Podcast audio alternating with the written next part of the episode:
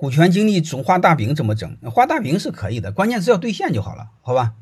画大饼是要画大大饼的，越有越有理想的老板越画大饼。我们小人物一般不相不相信大饼，但是我还是建议你们相信。但是你们要把握一个事儿，画大饼不怕，怕什么呢？就是老板不讲信用。老板就要讲信用，那你怕什么呢？